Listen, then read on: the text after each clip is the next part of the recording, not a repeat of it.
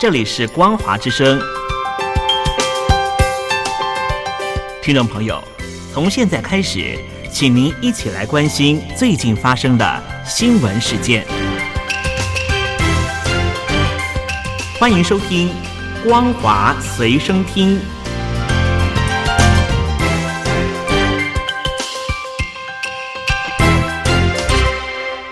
朋友，大家好，欢迎收听《光华随身听》，我是黄轩。今天是中华民国一百一十年三月二十二号，星期一，带大家来关心重要的新闻讯息。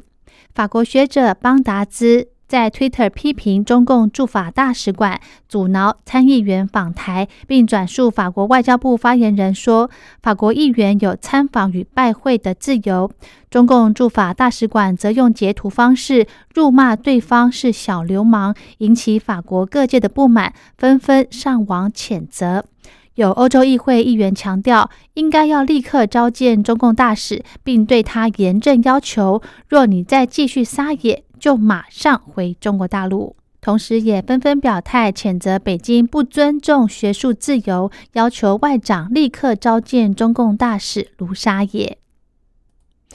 中共今年持续喊出，房子是用来住的，不是用来炒的，但土地收益却持续的增加。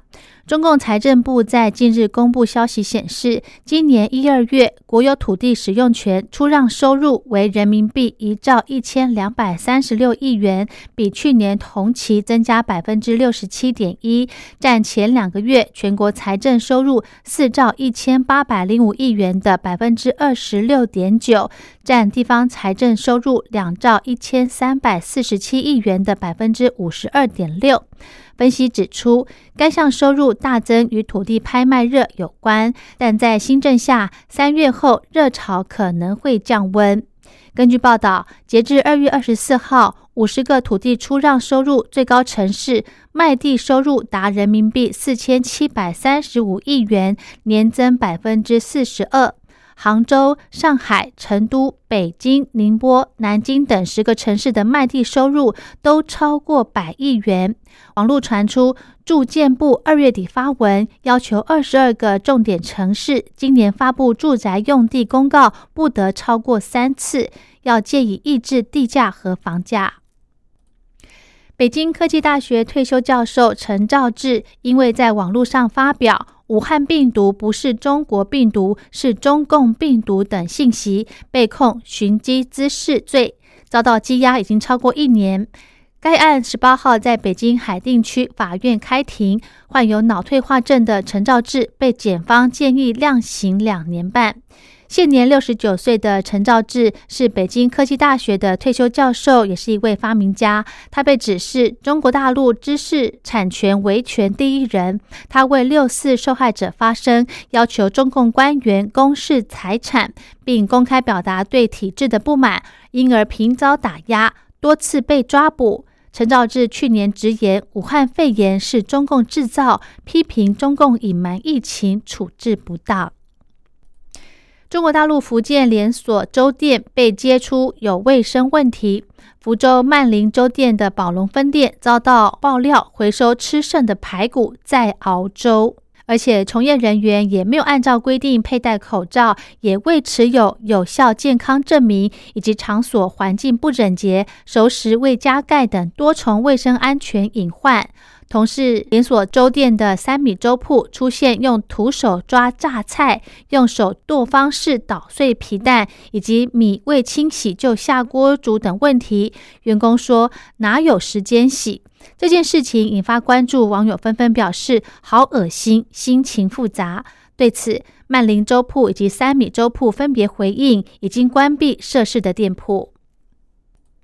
全球电动车龙头特斯拉在中国大陆市场再次的受挫。有外媒报道，中共军方声称，特斯拉车上安装的摄影机存有安全疑虑，可能会拍摄并收集机敏资讯，因此禁止特斯拉汽车进入军事区域。除了摄影机之外，汽车感测器可能记录周边位置的视觉图像。中共担心某些资料可能会被传回美国。除了军营之外，部分政府部门也已经通知职员不要开特斯拉上班，也有些机敏的机构也禁止特斯拉以任何形式驶入。对此，特斯拉的创始人马斯克回应：“如果旗下的电动车用在间谍用途，公司将关门大吉。”针对美中关系紧张，他也敦促双方要增加互信。德国生技公司 BNT 与美国辉瑞大药厂合作，只用了短短不到一年的时间，就研发出新冠病毒肺炎疾病的疫苗，并通过临床试验。去年底获得美国和欧洲联盟批准，成为欧美国家最早上市的疫苗。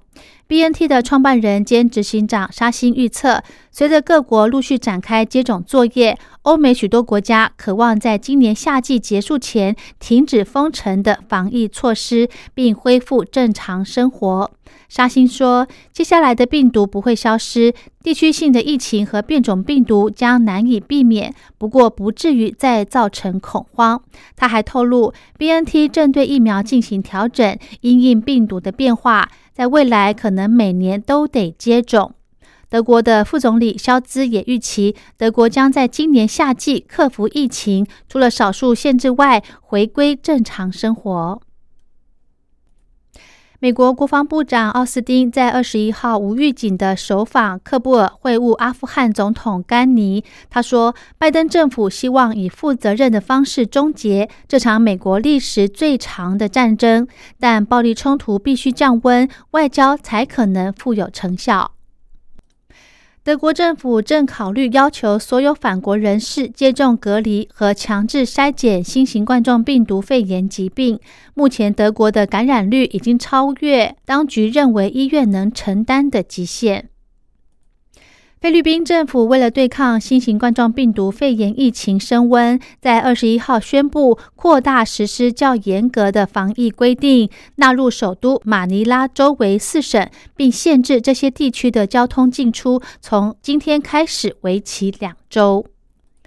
澳洲东南部今天遭遇另一波密集降雨，使得雪梨北部百年难得一见的洪患更加恶化。数以千计的民众接获命令撤离，有两百多间的学校宣布停课。英国政府今天将公布众所期待的军事现代化计划，使言在多个场域与全球各个角落加强捍卫英国的利益。中国大陆战狼外交升级，杨洁篪与王毅在中美高层会谈批评美方，不但官媒赞扬，更点燃中共民族的情绪。中共学者以“豺狼来了，有猎枪”暗批美国，称中共的外交已经从被动的见招拆招变为以我为主。俄罗斯外交部长拉夫罗夫今明两天将来访中国大陆。他说，两国应该推进本币结算和可替代美元的其他国际货币结算，逐步摆脱西方控制的国际支付体系，降低制裁风险。